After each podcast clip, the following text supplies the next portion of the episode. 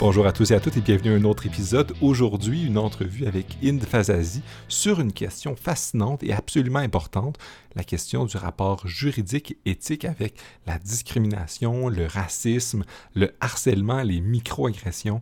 On va tout parler de ces questions-là parce qu'ils forment un tout euh, d'une perspective euh, critique, surtout euh, du droit, de la manière dont les structures institutionnelles rendent difficile les luttes contre les, micro-agressions, les agressions de nature, on va, parler un peu du sexisme aussi, de nature sexuelle, mais aussi et surtout euh, de nature euh, liée aux enjeux de préjugés raciaux. Donc, c'est une question hyper, hyper complexe, vous allez voir qu'il y a plein d'angles, euh, mais qui est présentée de manière riche et fort pertinente par mon invité, qui est une ancienne collègue de philo, qui a, développé sa formation en droit et qui était en pleine direction, et qui nous présente dans cet échange-là, qui est absolument enrichissant, plein d'informations sur la question des problèmes, les enjeux, les difficultés soulevées par le racisme, la discrimination, les microagressions et d'une perspective éthico-juridique. Bonne écoute. Salut Yann, ça va bien? Oui, ça va bien toi? Ça va très bien, merci. Je suis content qu'on prenne enfin le temps de discuter d'enjeux super importants, des enjeux de harcèlement, de microagression, puis notamment de questions du racisme ou des enjeux raciaux, mais d'une perspective à la fois éthique et juridique avec toi. Fait que je pense que ça va être très cool. Mais avant qu'on saute dans le sujet qui me qui, m'inspire beaucoup et que j'ai plein de questions, peux-tu nous dire un peu euh, qui tu es, qu'est-ce qui t'a amené à t'intéresser à ça, puis peut-être d'où ce qu'on se connaît? Hmm, qui je suis? C'est une très difficile question, mais je vais y répondre euh, quand même euh, dans la mesure de la possibilité de savoir je suis qui. Je suis euh, quelqu'un qui a milité longtemps à partir de très jeune, puis qui a eu un intérêt là, pour l'aspect théorique de ses activités. Donc, j'ai fait un bac en philosophie et sciences politiques, puis une maîtrise en philosophie, euh, suivi euh, ben, d'une seconde maîtrise en droit social et du travail. On voit un peu euh, la trajectoire. Je viens donc de terminer toutes mes études. Ce fut long et ardu, mais c'est maintenant fini. Donc, c'est ça, là, j'ai œuvré un peu euh, dans le milieu étudiant, dans le milieu syndical, comme mon père. Puis maintenant, je travaille là dans un syndicat comme conseillère en relations de travail, dans le milieu de la recherche hospitalière. Excellent, excellent, ça nous présente bien, puis ça amène un peu la question qui va nous intéresser, euh, la question des enjeux raciaux, du harcèlement. Ah, puis évidemment, comme on, s'est aussi connu pendant que tu faisais tes études, pendant ton long parcours, moi aussi, j'étais dans un long parcours et on s'est croisés à ce moment-là où on était les deux en, en philo. Ce fut une rencontre fort plaisante et qui continue aujourd'hui euh, dans une discussion sur, sur ça. J'aimerais que tu commences par nous définir un peu le thème de notre grande discussion. C'est quoi les microagressions? Parce que là, ultimement, le, thème qu'on va explorer ensemble, c'est la question du harcèlement en milieu de travail, notamment d'une perspective euh, des préjugés raciaux. Puis, ultimement, un point important là-dedans, c'est la question des microagressions. Peux-tu nous, en, nous dire c'est quoi, puis définir un peu c'est quoi l'enjeu le, ici? Déjà, euh, je vais dire pourquoi ça m'intéresse tout ça? Euh, ça a un peu rapport avec euh, mon vécu. Ça a toujours rapport avec mon vécu, des choses qui m'intéressent théoriquement. Euh, ça a commencé il y a très longtemps et, et, d'autres fois, en fait, ça implique des moments où nous étions tous deux impliqués. Donc, j'ai commencé à me sentir fort, en fait, en, en philosophie, là, à la maîtrise. C'était relativement difficile. Une microagression, c'est une espèce de, ben, surtout maintenant qu'on parle de, microagression euh, raciale, c'est euh, de, comment dire, quelque chose qui, a priori, a l'air relativement banal, mais qui, répété, peut avoir des conséquences néfastes sur une personne, et ce, sur la base de préjugés raciaux. Euh, je donne un exemple. complimenter quelqu'un sur la qualité de son français, complimenter quelqu'un sur l'absence de son accent, dire à quelqu'un qui est relatif, qui est très intelligent, même si X, euh, ça, ça laisse entrevoir que la personne est comme étrangère dans son propre pays, qu'elle est extraordinairement intelligente comparée à ce qu'elle devrait être ou quelque chose comme ça. Euh, puis, euh, ça fait partie d'une idéologie, d'une épistémologie un peu euh, spécial, mais qui, euh, qui est très euh, inconsciente. Donc, au final, une microagression, c'est des comportements qui peuvent être soit euh, verbaux, soit physiques, soit les deux, qui sont invalidants pour une personne et c'est pas considéré comme étant euh, particulièrement blessant par la majorité des gens. Mais je pense que c'est une bonne manière de le présenter parce que c'est l'accumulation de petits trucs qui peuvent être lourds ou même euh, blessés. Et on, voit rapidement que des gens s'opposent à ça. On entend souvent les discours, dès qu'on parle de microagression, de gens qui vont dire Oui, mais là, c'est pour bien faire, c'est juste gentil. Les gens sont hyper sensibles. Tu, connais l'expression des snowflakes, des gens que dès, qu'il y a un petit truc, ils se sentent euh, attaqués. Donc, comment est-ce qu'on répond à ce genre de choses-là pour dire en fait que les microagressions, c'est pas juste une invention de gens qui, sont hypersensibles, mais que ça a des, effets réels euh, problématiques chez les gens. Hmm, ben, cet argument-là revient souvent, mais je vais d'abord euh, continuer à décrire un peu c'est quoi les microagressions pour, pour mettre de la chair autour, puis montrer à quel point c'est vraiment triste et malheureux qu'on mette de côté l'impact que ça a euh, sur les gens. Euh, dans le fond, euh, habituellement, on va euh, classer les microagressions en trois parties, en trois catégories, pardon. Donc, les micro-assauts, les micro-insultes et les micro-invalidations. Les micro-assauts, c'est des, gestes physiques souvent, là. donc, toucher quelqu'un d'une manière inappropriée, genre ses cheveux. les micro-insultes, ça va être justement de, de, faire un petit commentaire sur l'odeur de la nourriture de quelqu'un. Euh, une micro-invalidation, ça, ça va être la forme la moins visible, mais ça va être euh, pas comme une insulte, par exemple. Comme j'ai dit tantôt, un compliment sur l'accent d'une personne ou son absence d'accent. Euh, la, théorie des microagressions est de plus en plus acceptée dans les tribunaux du travail aujourd'hui. tant mieux. Mais surtout les micro-assauts, les micro-insultes, pas les micro-invalidations. Puis c'est triste parce que toutes ces euh, manifestations de racisme ordinaire, au final, ont un impact vraiment important sur les gens. Euh, dans le cas de mon travail aussi, je, le vois, beaucoup de personnes, en fait, surtout euh, immigrantes, n'ont pas envie d'être des victimes. Donc, souvent, elles vont tenter de mettre de côté ce type de microagression-là, de passer à d'autres choses, de faire leur travail, d'excuser les personnes qui leur parlent sur un certain ton ou pose des gestes d'une certaine façon, en se disant, ah, c'est pas grave, la personne est bien intentionnée, c'est inconscient, c'est moi qui est fragile, etc., etc. Néanmoins, même si ces gens-là veulent pas euh, hold on to it, comme on dit en bon, français, ben ça a des impacts psychologiques graves. Dans le cadre de mon travail, des gens laissent traîner ce genre de choses-là pendant un an, voire deux ans, jusqu'à ce qu'il y ait des problèmes graves comme des dépressions majeures, des euh, chocs post-traumatiques complexes. Euh, j'ai même vu, en fait, de l'agoraphobie qui a commencé à, à se manifester, des maux d'estomac, des maux de tête, euh, des thyroïdites qui durent très longtemps parce qu'ils ne sont pas soignés au bon moment.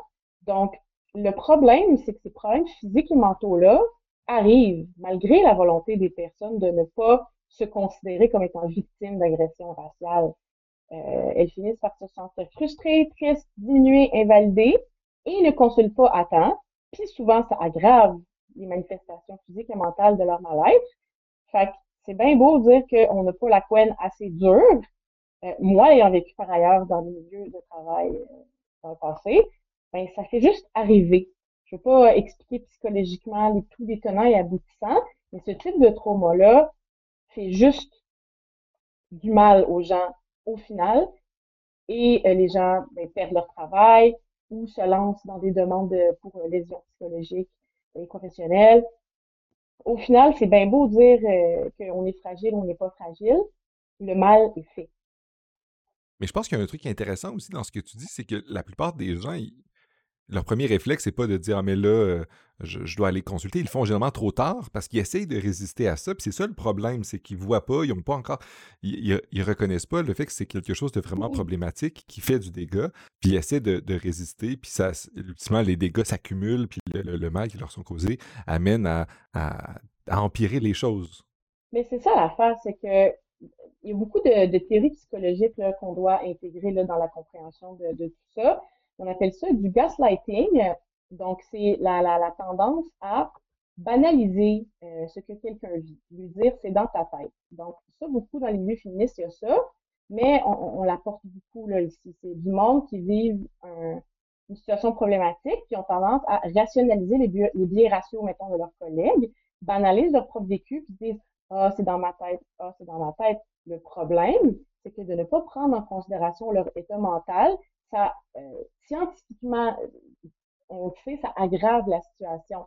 Parce qu'après, la personne a vraiment une baisse d'estime qui fait qu'il n'est plus en mesure de considérer comme étant valable sa propre opinion d'elle-même. Et c'est bien beau l'individualiser, mais ce qu'on constate sur le terrain, c'est que ben, c'est un biais racial qui est vraiment, vraiment courant. C'est vraiment intéressant de, voir un peu que l'idée des microagressions, en fait, ça peut, ça peut paraître micro, mais ça a des effets réels puis importants sur les gens mais c'est quoi le, cadre dans lequel tu t'inscris? Tu nous as parlé un peu qu'il y a des similarités avec les approches féministes que tu as dit, mais c'est quoi le, grand cadre théorique dans lequel cette approche-là, notamment sur la question euh, des, enjeux raciaux, se place? Ben, c'est ça.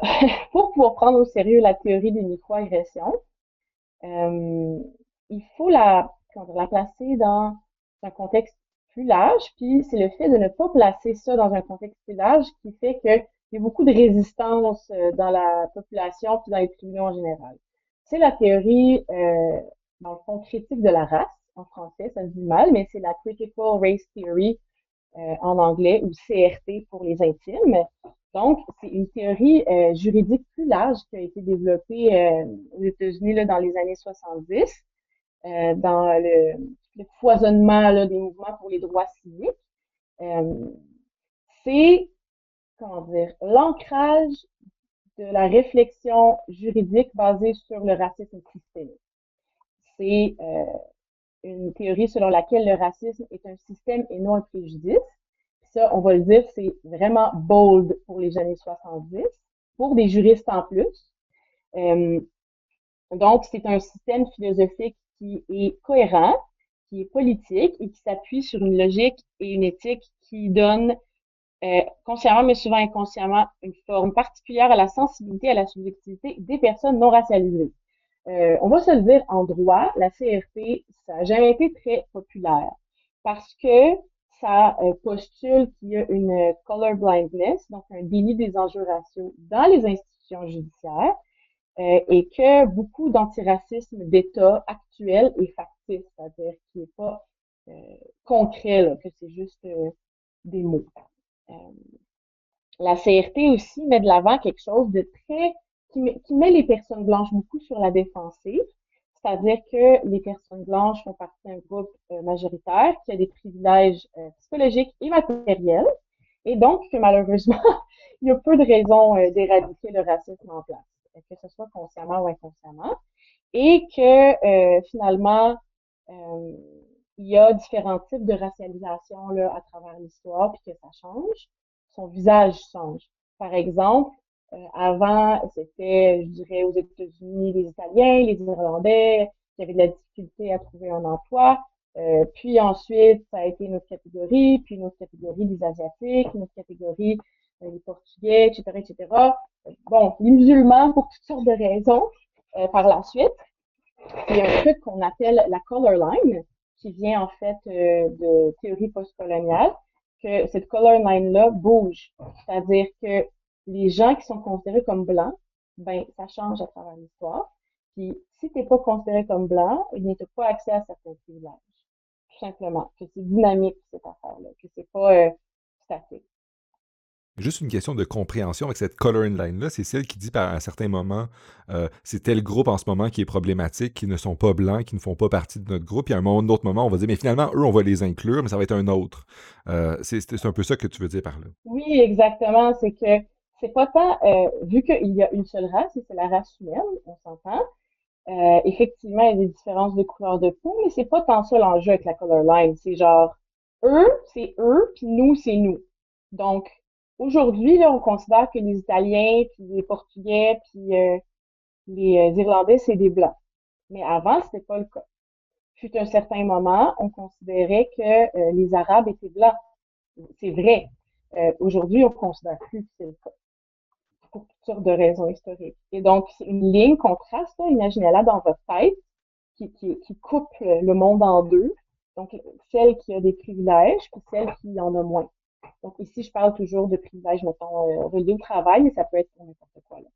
Mais c'est ça, comme tu dis, puis je trouve ça intéressant parce que, ultimement, il y a toujours un groupe qu'on exclut, puis c'est problématique. Là. Puis à, une époque, comme tu disais, c'est les Portugais ou les Italiens où l'on dit, ah, mais là, eux, ils ne sont pas vraiment dans le groupe. Ou, euh, puis là, à un moment donné, on finit par les accepter, puis là, on trouve un autre bouc émissaire pour être euh, celui qui, qui, est exclu. Euh, et à un moment donné, ça change, puis cette ligne-là, c'est cette ligne de frontière-là entre le eux et nous qui est un peu artificielle puis historique.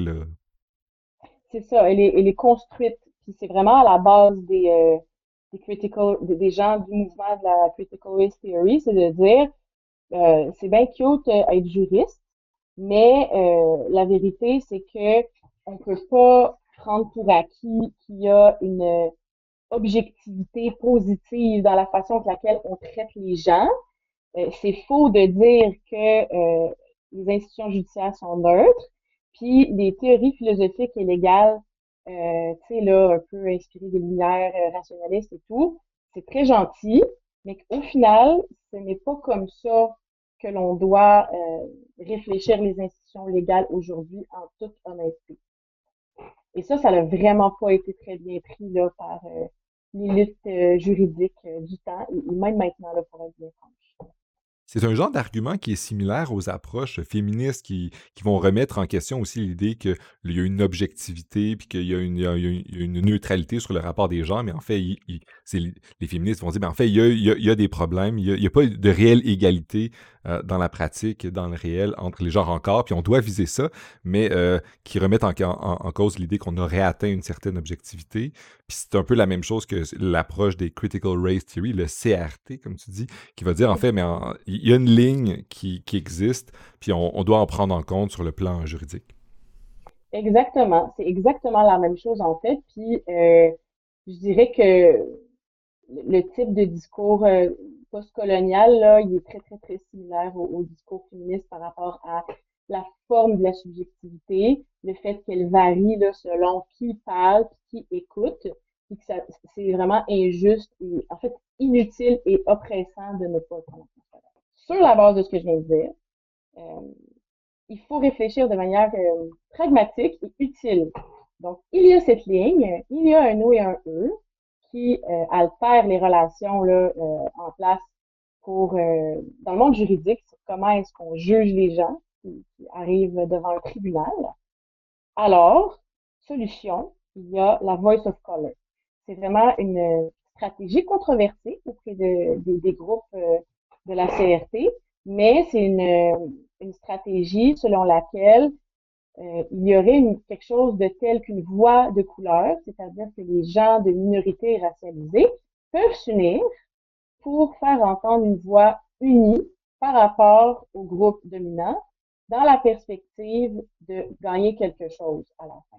Euh, beaucoup de gens, en fait, sont contre cette idée-là parce que il y aurait une diversité là, assez euh, forte entre les différents groupes racialisés et leur traitement est différent c'est vrai qu'une personne afro-canadienne ne va pas être traitée comme une personne musulmane, comme une personne euh, euh, vietnamienne aujourd'hui, euh, même au Québec. Là. Mais donc, il y a une bonne partie des gens de la CRT qui croient qu'il y aurait un intérêt à se rassembler au niveau légal pour, mais pour lutter de, de façon unie contre dans le fond, le, la vision euh, un peu homogène là, de, du groupe de Puis, euh, pour, en fait, c'est ça, pour pouvoir mettre de l'avant leur stratégie, pour pouvoir l'utiliser, ils utilisent euh, la théorie de la narration légale. Et ça, c'est un peu révolutionnaire, c'est inspiré des études littéraires, mais ce groupe de juristes déjantés a trouvé que c'était une excellente idée pour euh, gagner sur le terrain juridique. Donc, c'est euh, donc euh, l'objectif de la théorie de la narration légale, c'est de raconter les histoires des personnes racialisées, judiciarisées, de manière à fournir des perspectives phénoménologiques différentes aux membres des groupes dominants pour pénétrer leur univers normatif et susciter leur empathie à travers des histoires, des histoires poignantes, frappantes euh, pour l'imaginaire, euh, leur faire vivre des émotions et rendre plus réel pour eux, plus familier pour eux, le vécu des personnes racialisées. Donc, l'objectif, c'est de profiter de ce qu'on appelle la double conscience, qui habituellement est vraiment un fardeau pour les personnes racialisées, de l'enfant à leur avantage. Donc, la double conscience, c'est quoi? C'est le fait de ne jamais simplement habiter sa sensibilité, mais toujours devoir habiter la sensibilité de l'autre pour pouvoir le convaincre. Donc, on se dit, bon, je suis juste une personne racialisée, la personne, elle va pas avoir le réflexe de se mettre dans les souliers. Donc, moi, je vais essayer d'aller rejoindre la personne dans les siens. Donc, c'est vraiment une théorie là, de, de rédaction d'histoire pour frapper l'imaginaire et comme euh, atteindre le cœur des personnes et euh, gagner un jugement positif. Il y a des gens aussi qui trouvent que c'est pas une excellente chose à faire, mais ce groupe de juristes-là croit que ça peut être utile de bridge les expériences parce que pour toutes sortes de raisons historiques, le contraire est plus difficile à, à, faire. Et euh, donc, à travers la théorie de la narration légale, le but, c'est de déconstruire les préjugés raciaux à travers les émotions. Donc, c'est pas de passer rationnellement par une argumentation serrée de pourquoi est-ce que le racisme systémique existe et vous devriez écouter le discours de cette personne-là de manière euh, honnête. C'est non, on va vous charmer avec un discours extraordinaire, c'est les vivre des émotions, ouf, l'empathie euh, va, vous, euh, va vous prendre et nous aurons un jugement favorable. Mais c'est un, peu l'idée, puis que tu dis, ça vient des, études littéraires, que pour convaincre, ça passe pas juste par la raison, par l'argument logique. C'est en fait, on va raconter une histoire pour euh, toucher les émotions, l'empathie des autres, puis de, par la narration, par cette histoire-là, montrer en fait que les, les microagressions ont un impact en racontant le vécu de la personne qui en souffre. C'est pour passer par cet aspect moins rationnel-là, en guillemets, plus narratif. Oui, parce que, euh, en tout cas, dans le fond, j'ai découvert en étudiant en droit un aspect très artistique à cette discipline. Euh, en philo, là, on essaie de rester un peu plus euh, argumentatif, même si effectivement beaucoup de théories féministes là, essaient de nous regrounder dans, dans comme une épistémologie des émotions, ce qui est aussi euh, très, très utile. Mais en droit, euh, il y a deux tendances. Il y a vraiment celle très positiviste, là, euh, de, de, droit formel où on applique euh, un ensemble de lois à du monde, puis il y a une égalité formelle et c'est tout. Mais dans les faits, il y a aussi l'aspect très théâtral de ça. Euh, c'est des êtres humains qui, ensemble, tirent des décisions. c'est drôle, je vois Aristote là dans le fond de ton décor et ça me fait penser au, au Phronimos aristotélicien. tu sais, les juges, là, c'est du monde qu'on met à leur place pour prendre des décisions qui vont affecter les vies des gens de manière souvent significative. Puis, euh, de mon expérience, c'est pas les meilleures personnes qui ont cette place-là, euh, malheureusement, parce qu'on choisit pas ces phronimos-là sur la base de leur euh, infinie sagesse, de leur jugement éclairé et toutes ces choses. Souvent, c'est euh, des gens privilégiés qui ont la chance de faire leur barreau qui se ramassent là. Euh, sans offense aux personnes qui sont certainement de, très bons et très bonnes juristes et avocats, avocates et juges et juges.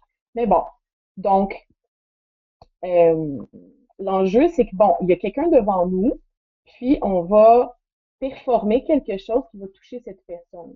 On va mettre de côté le fait qu'on va le convaincre argumentativement. Ce qu'on va se dire, c'est que ce qui nous unit, c'est notre capacité éventuelle à avoir de l'empathie. Et on va lui raconter une histoire qui va, qui va euh, le convaincre. Puis, euh, dans mon expérience personnelle aussi en tant que personne racialisée, je ne peux compter le nombre de personnes qui étaient à prime abord euh, très réticentes, euh, comme par rapport aux, Arabes, aux musulmans ou quoi que ce soit. Mais moi, c'est pas pareil. À mon contact, tout change soudainement. Donc, euh, c'est vraiment cette opération-là, un peu magique, que la gang de CRT essaie de pratiquer dans une perspective de lutte. Mais ça, ultimement, c'est une stratégie pour montrer les, dégâts, puis les, problèmes ou les enjeux, les discriminations. Puis ça, ça, s'inscrit donc dans la justification ou la lutte contre les problèmes de microagression euh, basés sur les préjugés raciaux. Absolument. Mais c'est ça l'affaire, c'est que l'objectif, c'est que, en fait, c'est de mettre les gens dans une dans une disposition favorable. Parce que ce qu'on constate souvent, là, par exemple, quand on parle de microagression, quand les gens ils vont aller confronter directement leur agresseur euh, ou euh, porter plainte à leur supérieur ou se plaindre même au, tribunal, euh, dans le fond, il y a beaucoup de defensiveness. en français, c'est une attitude une attitude plus fermée, c'est-à-dire non, je suis pas raciste, non, j'ai pas fait ça consciemment, non. puis le but, c'est de de, comment dire, de descendre les défenses des gens pour que les gens soient à l'écoute, puis aient plus l'opportunité de, de, confesser en fait leur tort à la lumière d'une empathie réelle avec les émotions des personnes. Euh, quand tantôt tu parlais des snowflakes, une coin dure, ta ta ta ta ta, c'est vrai qu'il y a un malaise à se hey, cette personne-là est en dépression, parce que ça fait un an que je dis que son lunch pue, tu sais, c'est quelque chose qui compute pas dans la tête des gens.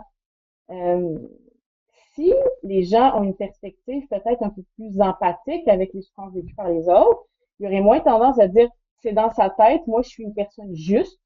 On va se dire elle souffre. Hmm, c'est ça comme la prémisse. La personne souffre inéluctablement.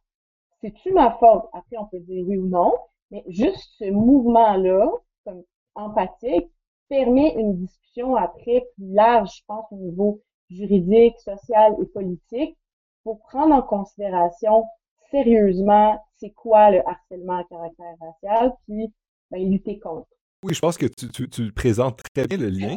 J'aimerais qu'on continue un peu à explorer cette perspective-là, parce qu'ultimement, ce que tu nous amènes à croire, puis le, philosophe que je suis, voit des liens avec euh, l'éthique du care aussi, ou de prendre soin des gens, puis d'être sensible, puis d'essayer de se mettre dans une position où on reconnaît la vulnérabilité, puis on les présume euh, absolument euh, invincibles à tous les commentaires qu'on peut faire mm-hmm. de la part sur, sur n'importe quel plan.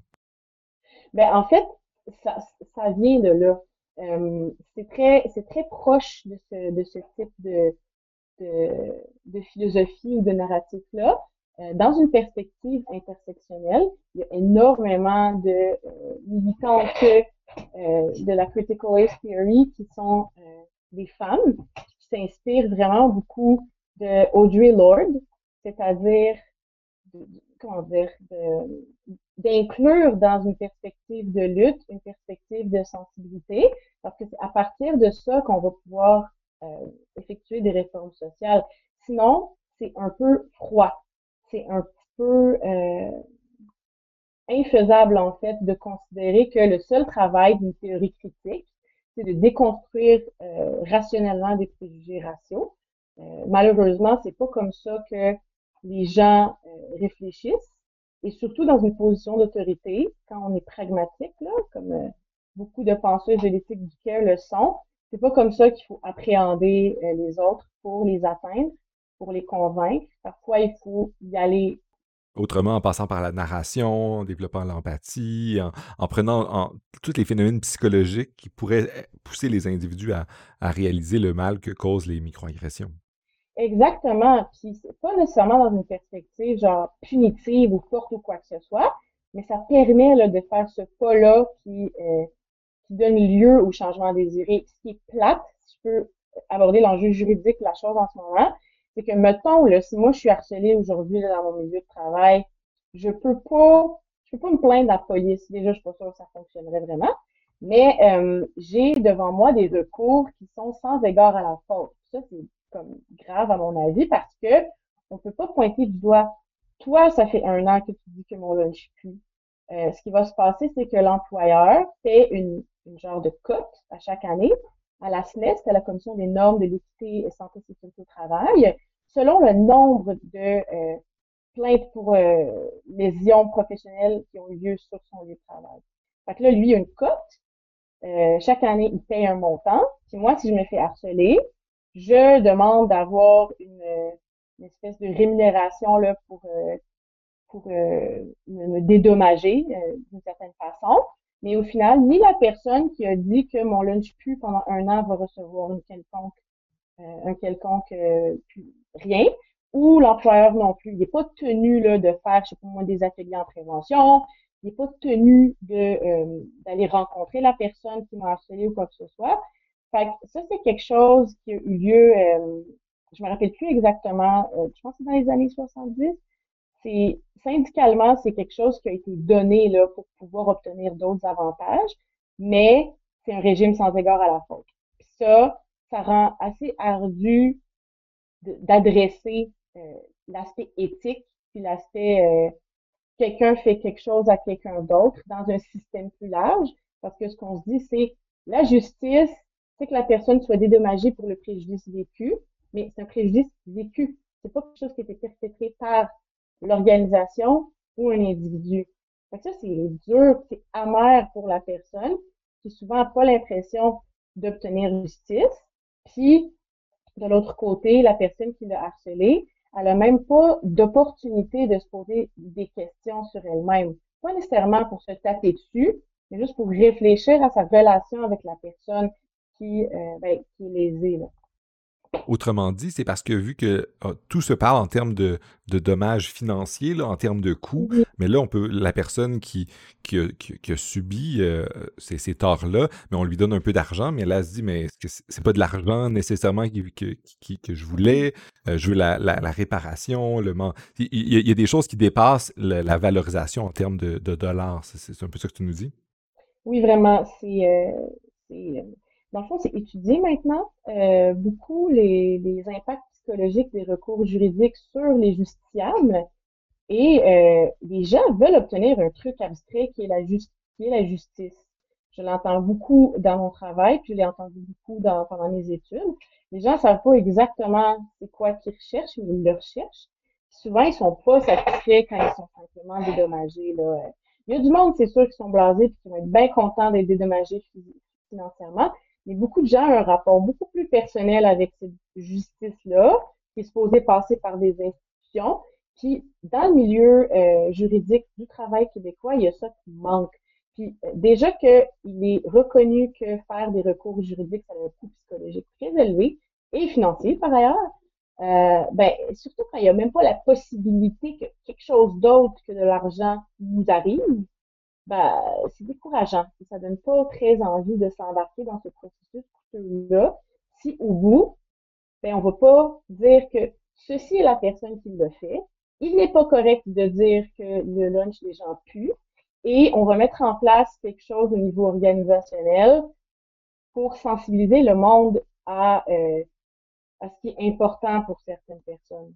C'est assez coûteux faire ce genre de plainte-là, mais là, ça, ça rend ça compliqué parce que des gens, ils, ils veulent pas non plus investir de l'argent pour avoir cette justice-là, mais ils veulent cette justice-là, mais ils veulent pas nécessairement l'argent. Ça crée des, des, questions de trade-off complexes.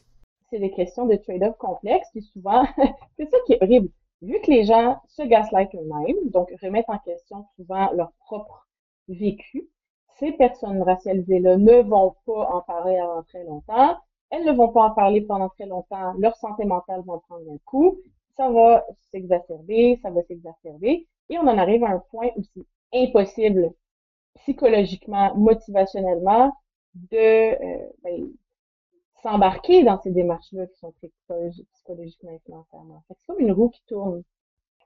J'aurais une autre question qui revient sur un autre élément qu'on a discuté un peu plus tôt puis que j'avais évoqué, c'est le lien avec les luttes féministes, du, moins la question du harcèlement sexuel, parce que les féministes, ils s'opposent, ben, ils luttent contre, euh, même sur le plan juridique, contre le harcèlement sexuel. Et quel est le lien, comment on peut penser la question du lien entre le harcèlement sexuel puis versus le harcèlement euh, basé sur les préjugés raciaux euh, puis la puis comment on lit ça avec la question des microagressions? Est-ce que c'est est-ce que c'est le même genre de lutte? Est-ce qu'il y a des différences? De quelle manière on peut comprendre ça? C'est à peu près le même genre de lutte mais on va se l'avouer euh, le harcèlement à caractère racial est à bien des égards beaucoup moins hype en ce moment dans l'espace public et aussi dans dans les tribunaux donc, j'ai eu l'opportunité d'écrire un article cet été euh, sur le harcèlement euh, sexuel et sexiste. C'est pas la même chose, mais ça m'a inspiré beaucoup là, pour mon travail sur le harcèlement à caractère racial. Donc, ce qui revient par rapport au harcèlement sexuel, pratique, euh, mettons qu'on croise avec le harcèlement racial, l'exotisation sexuelle est quelque chose de super courant déjà. Et ça, ça, prend à peu près le même de forme au niveau des micro-agressions, c'est-à-dire euh, la catégorie des euh, micro-assauts. Donc ça, ça prend à peu près la même forme. Euh, mais le problème, c'est qu'il faut, par exemple, si je, je fais une plainte pour harcèlement à caractère racial et sexuel, en fait, je ne peux pas. Il faut que je choisisse. Il faut que je choisisse si, mettons, des attouchements que j'ai vécus là en milieu de travail, c'est à cause de un ou à cause de l'autre. Mais j'ai lu des, des, des décisions euh, cet été de personnes, de femmes, par exemple, afro-canadiennes, qui étaient clairement exotisées, mais au moment de faire une plainte au euh, tribunal des droits de la personne, il fallait vraiment choisir un des deux. C'est un peu problématique parce qu'on est des individus complets, puis euh, on n'a pas vraiment, euh, on peut pas se couper en deux. Donc ça, c'est pour l'intersection, là, vraiment des deux. Sinon, euh, la manifesta d'autres manifestations du euh, harcèlement à caractère euh, racial, celles qui sont, disons, trash, ressemblent au, au, harcèlement sexiste trash. Donc, je parlais tantôt d'insultes directes par rapport à l'odeur de la nourriture. Euh, on peut faire un parallèle avec des, des insultes sur l'apparence d'une femme ou quoi que ce soit. Mais ce qui est le plus similaire, c'est ce qui est insidieux. C'est-à-dire que on va faire sentir qu'une femme n'a pas sa place dans une organisation, puis elle n'obtiendra pas de promotion pendant très longtemps, pendant que ses autres collègues vont l'obtenir. Elle va avoir des commentaires qui invalident la qualité de son travail parce que c'est une femme. Euh, ce genre de choses. Ça, on le retrouve vraiment beaucoup dans le harcèlement à caractère racial, dans les, les micro-invalidations vraiment insidieuses.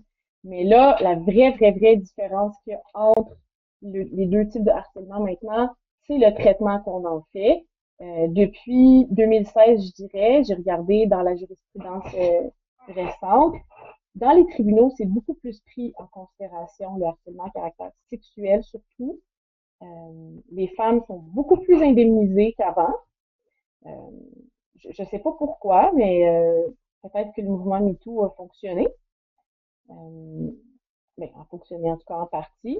De l'autre côté, euh, les décisions que j'ai pu lire dans le cadre de mon travail sur le harcèlement racial, je n'ai pas l'impression que euh, c'est quelque chose qui, est en train de bouger là, dans l'espace public en ce moment.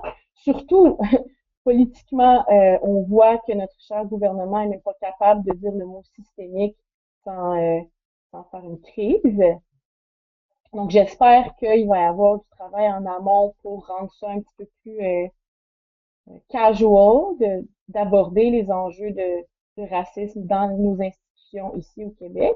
Mais pour le moment, euh, je n'ai pas l'impression que c'est très populaire. Et je pense que tu soulèves un bon point. Je fais juste quelques pas en arrière, te parler de, quand on parlait de la différence puis des ressemblances, il y a quand même des enjeux qui sont, on pourrait dire, intersectionnels, qui mélangent les, les, les, les types de harcèlement sexuel et la question de l'exotisation que tu disais, c'est-à-dire les mmh. enjeux euh, de préjugés qu'on peut avoir. Puis ultimement, ça, c'est, il y a des enjeux particuliers, le, le traitement qu'on, qu'on en fait, mais il y a des enjeux qui se, qui se rassemblent, qui sont intersectionnels, notamment la question de, euh, ben, le, le, fait que ces types de discriminations-là peuvent, peuvent être venir ensemble, puis peuvent, peuvent jouer un sur l'autre. Mais oui, c'est quelque chose de, de, qui est propre parce que c'est ça, dans le cadre de mon travail, j'ai réalisé que, mettons, l'exotisation sexuelle, c'est vraiment une imbrication absolue et totale des deux, tellement que c'est différent du racisme vécu par les personnes qui ne sont pas des femmes. C'est différent de ce qui est vécu par les femmes blanches. C'est vraiment complètement autre chose. Euh, puis, c'est ça. En ce moment, juridiquement, il n'y a pas la possibilité de, de, traiter ça de cette façon-là au niveau sexuel. Euh, puis c'est quelque chose qui date a très longtemps. C'est ça qui est drôle, c'est pas nouveau là. Déjà, Kimberly Crenshaw, euh, la juriste afro-américaine qui, qui, qui m'a inspirée là, depuis très longtemps, qui a mis de l'avant le concept d'intersectionnalité, elle parlait d'un cas euh, aux États-Unis où il y avait des femmes monteuse, je pense, chez General Motors, qui était afro-américaine. Puis euh, elles voulaient se plaindre parce qu'elles avaient un salaire plus bas que les femmes blanches et que les hommes noirs, puis ils étaient comme quoi, mais elles pouvaient pas se plaindre sur la base de leur euh, de leur euh, appartenance euh, en, ben, en tant que femme et en tant que personne noire. Il fallait vraiment qu'elles choisissent. C'était déjà un enjeu qui a fait de jurisprudence aux États-Unis. Puis nous sommes ici aujourd'hui en 2020, au Québec, dans nos institutions juridiques, il faut encore choisir. Intéressant. Je pense que tu, la question du fait qu'on doive choisir le type de, de domination qu'on souffre, c'est problématique quand ils peuvent se mélanger puis ah, se augmenter l'un l'autre, comme dans l'exemple que tu donnes. Mais c'est ça l'affaire. Puis dans une perspective plus philosophique, je peux pas ne pas y revenir. Tu sais, euh, j'avais fait mon mémoire sur la subjectivation individuelle en contexte de mobilisation sociale à ce moment-là, mais ça reste que ben, le processus de subjectivation, c'est quelque chose de vraiment complexe, c'est quelque chose qui est dynamique qui change à travers le temps. Puis on s'identifie à une, une oppression X ou Y selon ce qu'on vit. C'est drôle, si on vit quelque chose qui dénote d'une double oppression en même temps, comment voudrais-tu que subjectivement on la sépare dans nos têtes pour aller la présenter comme ça aux institutions? Trouve vraiment qu'il euh, y a quelque chose de, positiviste qui reste euh, très aride aujourd'hui dans les institutions, qui me semble dépassé, euh, qui prend pas en considération en fait la complexité de ce que des préjudices que vivent les gens à l'intérieur d'eux et de, la meilleure façon de prendre en considération puis de d'obtenir justice finalement. J'aimerais conclure par te poser une, te demander des recommandations. Tu nous as parlé d'une femme, d'une théoricienne qui t'a inspiré. Si tu avais quelques pistes, livres, articles, bouquins à recommander euh, pour, nos auditrices et auditeurs qui voudraient creuser cette question-là euh, sur le plan euh, philosophique ou juridique, parce que c'était intéressant dans notre discussion aujourd'hui, c'est le fait qu'on on, on montrait le, fait que l'éthique et le juridique se mêlent dans ce genre d'enjeux-là, puis les cadres juridiques, et on peut les critiquer d'une perspective avec le CRT, comme tu nous disais, une perspective mais qui mélange des approches philosophiques, des luttes féministes. C'était vraiment très complexe et très riche. Puis si tu avais quelque chose qui pourrait euh, euh, inspirer nos auditrices et auditeurs, ça... Oui, euh, en fait, je recommanderais un, un seul ouvrage qui est vraiment passionnant, qui, qui, mêle mon amour de la justice, de la littérature et de la philosophie. Donc, c'est un bouquin qui s'appelle euh, Critical Race Theory in Introduction. On voit que j'aime beaucoup euh, ce mouvement. Donc, il a été écrit par euh, Delgado et Stefanchik. c'est un bouquin qui va vraiment expliquer historiquement d'où vient, d'où vient la Critical Race Theory, c'est quoi la réponse à ce moment-là du mouvement juridique aux États-Unis, c'est quoi les bases philosophiques et légales de cette réflexion-là, et qui va mettre de l'avant la perspective de l'analyse discursive et le legal storytelling. Euh, si, si, ça vous intéresse, là, la littérature, la psychologie, la philosophie et le droit, euh, ben, lisez-le. Moi, ça m'a vraiment euh, Merci beaucoup pour, cette recommandation-là, Int. Je pense que ça me semble vraiment fascinant. Puis je pense que je vais m'y plonger euh, pendant l'hiver qui s'en vient, l'hiver encore confiné en pandémie. Alors, mais merci beaucoup d'avoir participé aussi au podcast. Ça a été super intéressant, super enrichissant, euh, puis très riche. Pense ça, ça soulève plein d'autres questions et plein d'autres d'autres trucs. Puis je pense que la piste de lecture que tu nous as donnée va nous permettre de continuer à explorer ça. Alors, mais merci beaucoup. Merci à toi pour cette opportunité. Euh, c'est vraiment quelque chose euh, qui me passionne. Je vais continuer à, je vais continuer à travailler là-dessus dans les prochaines années. Donc, euh, merci beaucoup encore.